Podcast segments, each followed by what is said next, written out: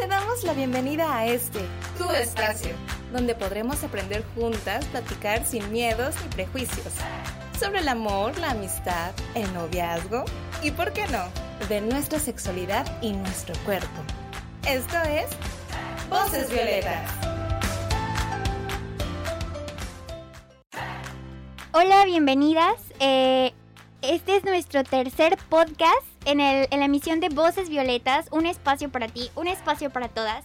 Esta producción es impulsada por el Proyecto de Educación Sexual y Reproductiva del Instituto Colimense Las Mujeres, apoyado por el Gobierno del Estado de Colima.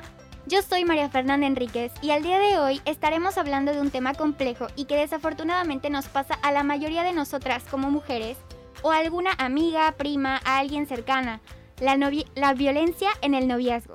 Y, para platicar de este tema están Mafri Fer del colectivo Querida. ¿Cómo están, chicas? Hola, muy bien. ¿Y tú? Hola, un gusto estar aquí con todos ustedes.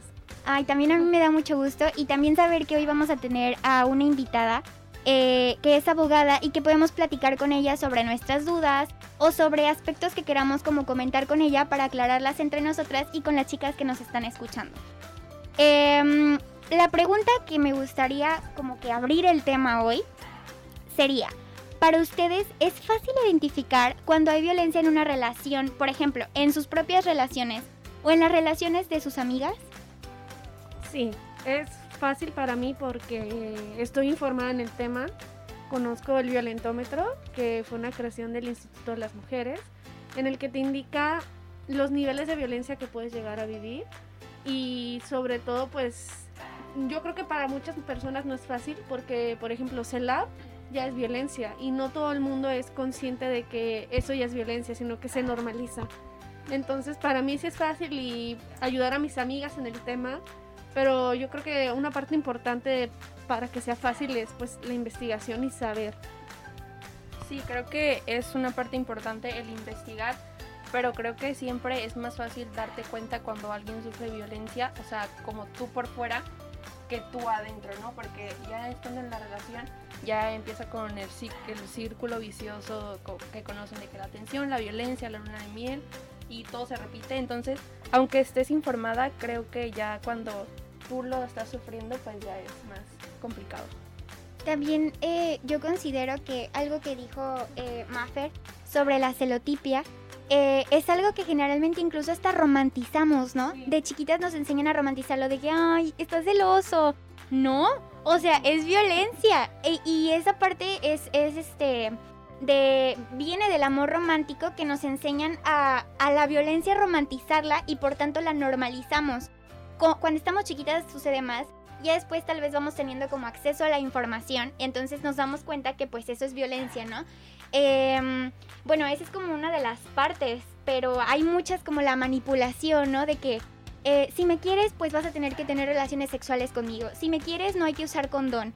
Eh, todas estas cosas, igual y podemos aprender a normalizarlas y hasta verlo como romántico de decir, es que yo lo voy a dar todo por él, es que eh, es el amor de mi vida, tengo que demostrarle y no hay que usar condón, hay que rifarnos, o sea, yo confío en él, en que solamente va a estar conmigo eso es algo que viene de, del amor romántico y no, o sea, es violencia.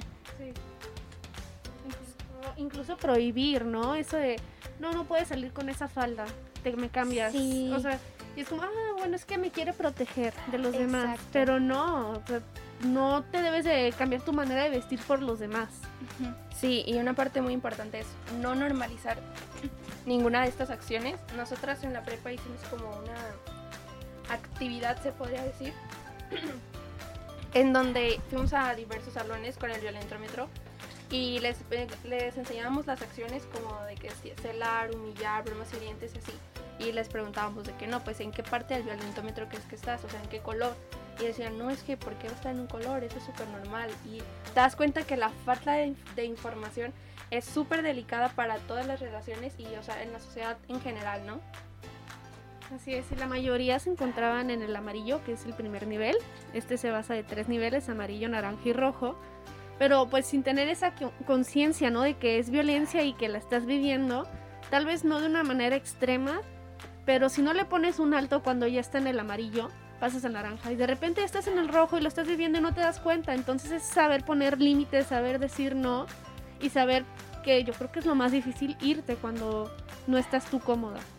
Y también que em, lo que no aprendemos como a nombrar, si no lo identificamos no podemos nombrarlo como violencia. Y al no nombrarlo como violencia pensamos que es algo que es parte del día a día. Y luego escuchamos a nuestras amiguitas, no, es que mira, así también pasa con mi novio. Y escuchas a otra amiguita, es que también así pasa con mi novio.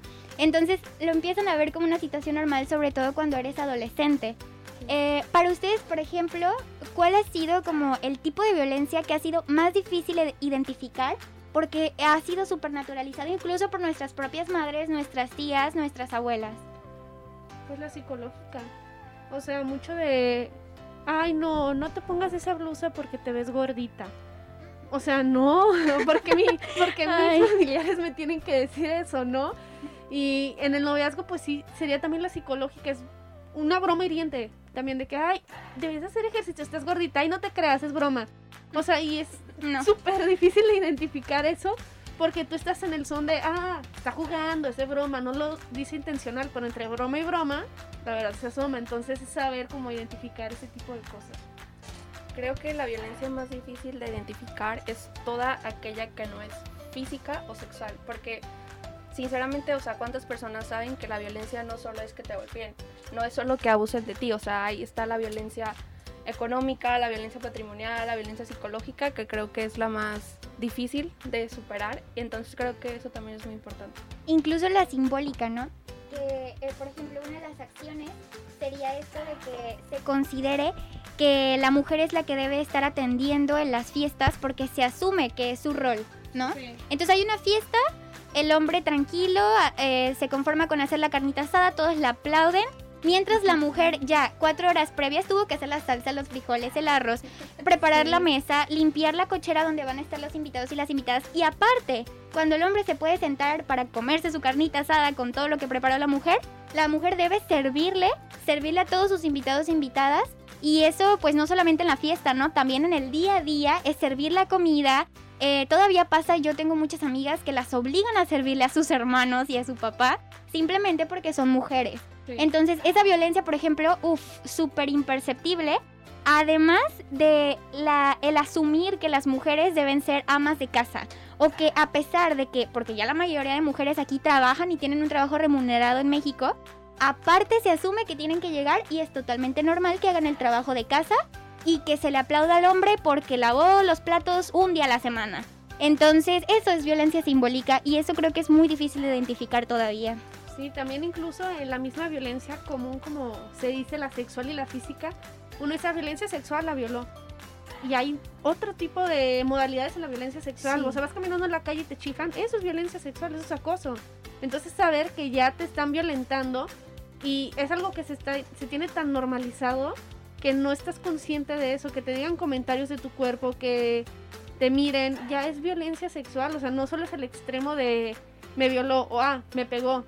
Violencia física también puede ser que agarren algo y lo avienten a la pared o que le peguen a la pared, eso ya es violencia física, no más que uno piensa que es ya en el extremo y es saber que no. Exacto. También creo que una parte importante, o sea, nosotras que sabemos de esta información, creemos que, o sea, la más difícil es como los celos y esa psicológica, ¿no? Pero creo que todo depende en qué ámbito se desarrolle la mujer. Porque si es una mujer que ya ha estado, o sea, su, tiene una cultura de que tú sirves al hombre y todo eso, o sea, si te, si te pega, te quiere y cosas así, eso es como, para ella eso es difícil porque eso es lo que han normalizado siempre.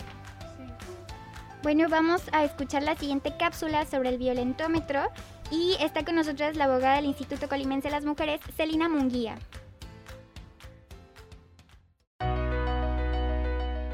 ¿Sabías que? ¿Sabías que en el 2009 la Universidad Politécnica de Gestión en Perspectiva de Género desarrolló un instrumento llamado violentómetro? Realizaron una investigación que se tituló Dinámica en las relaciones de pareja, en la que encuestaron a más de 14.000 estudiantes de nivel medio superior. Así, obtuvieron el violentómetro, que es un material gráfico y didáctico en forma de regla, que permite conocer y detectar los tipos y manifestaciones de violencia que muchas veces se encuentran ocultas en la vida cotidiana y que pueden llegar a confundirse o no considerarse como acciones violentas. El violentómetro incluye desde las bromas hirientes, las mentiras, burlas, los celos, las humillaciones en público hasta las caricias agresivas. pellizcos, amenazas, abusos, golpes, violaciones y el asesinato. Recuerda que no debes tolerar ningún tipo de violencia en ninguna de tus relaciones, menos con tu pareja. Si te encuentras en una situación de violencia, no estás sola. Comunícate a la línea 075 del Instituto Colimense de las Mujeres. El confinamiento nos llama a estar en casa, pero nunca a tolerar la violencia.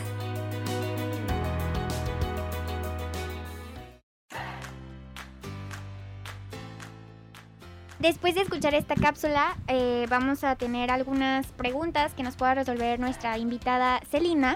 Así que, Maffer y Marifer, me gustaría mucho que...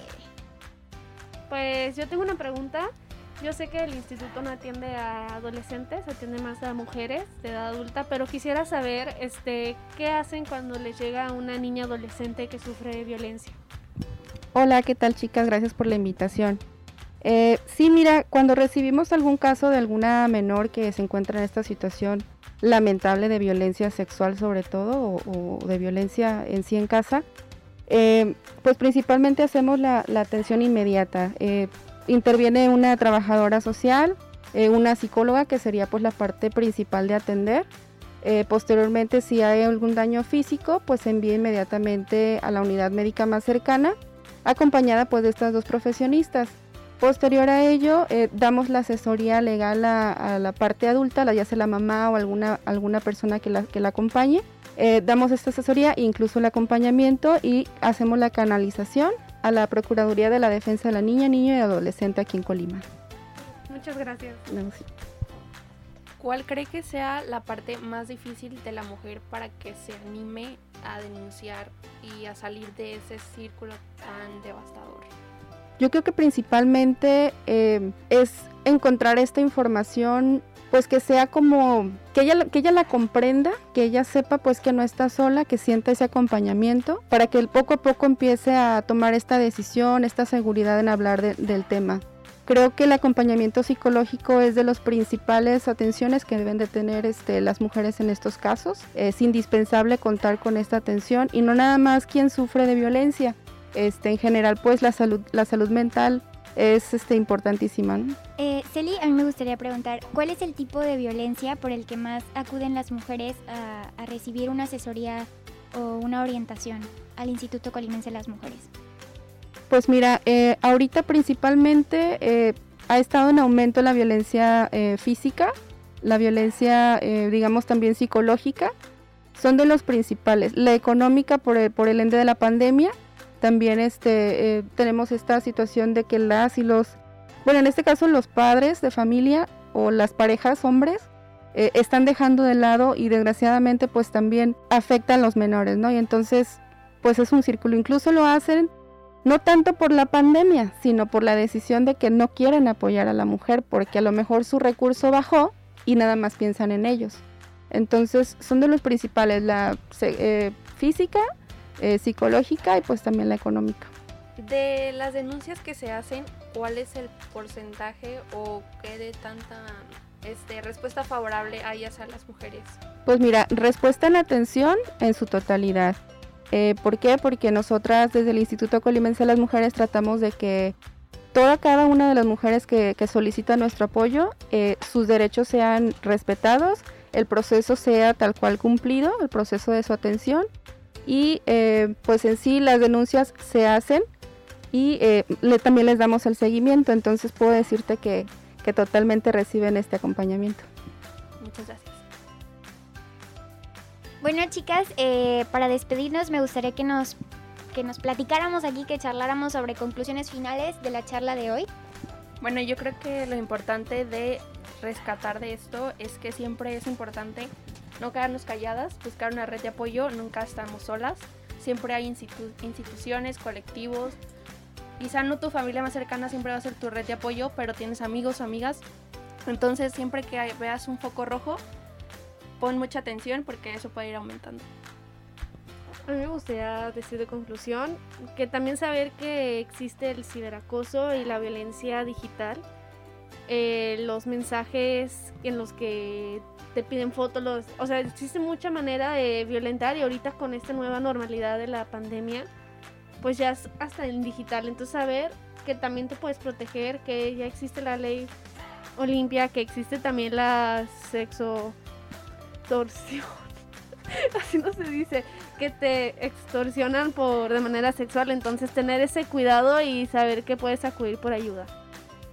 Y bueno, a mí también me gustaría mencionar que no solamente es la violencia en el noviazgo, sino que también en los hogares, eh, por parte de los papás, los padrastros, los abuelos, los tíos, primos, hermanos, puede, eh, las mujeres pueden ser víctimas de violencia sexual. Entonces, en ningún caso, ante ninguna situación, aunque sea un pariente, tienen que alzar la voz y pues está el Instituto Colimense de las Mujeres al cual pueden eh, comunicarse para recibir atención tanto psicológica como acompañamiento jurídico para las mujeres que estén viviendo esta situación que no solamente se da en el noviazgo o mm, por no llamarlo noviazgo también con nuestros vínculos sexuales o sexoafectivos. Entonces, pues hay que saber a qué instituciones podemos marcar y recibir ayuda y acompañamiento.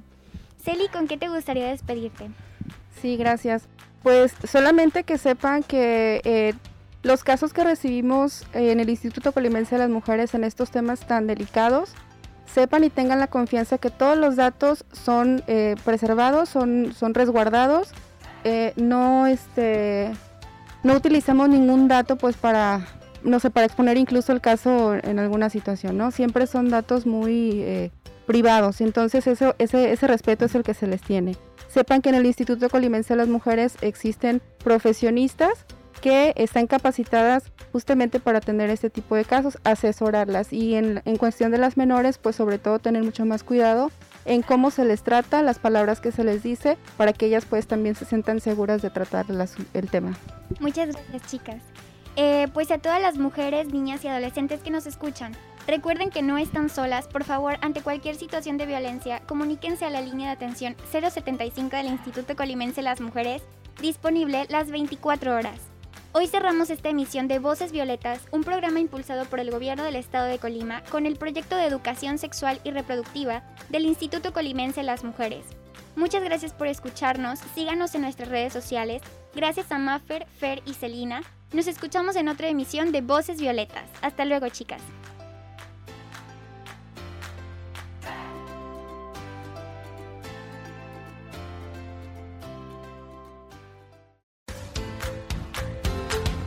Gracias por sintonizar Voces Violetas, un espacio para ti, un espacio para todas, un lugar para aprender, escuchar y conocernos. Esta es una producción del Gobierno del Estado de Colima a través del Instituto Colimense de las Mujeres.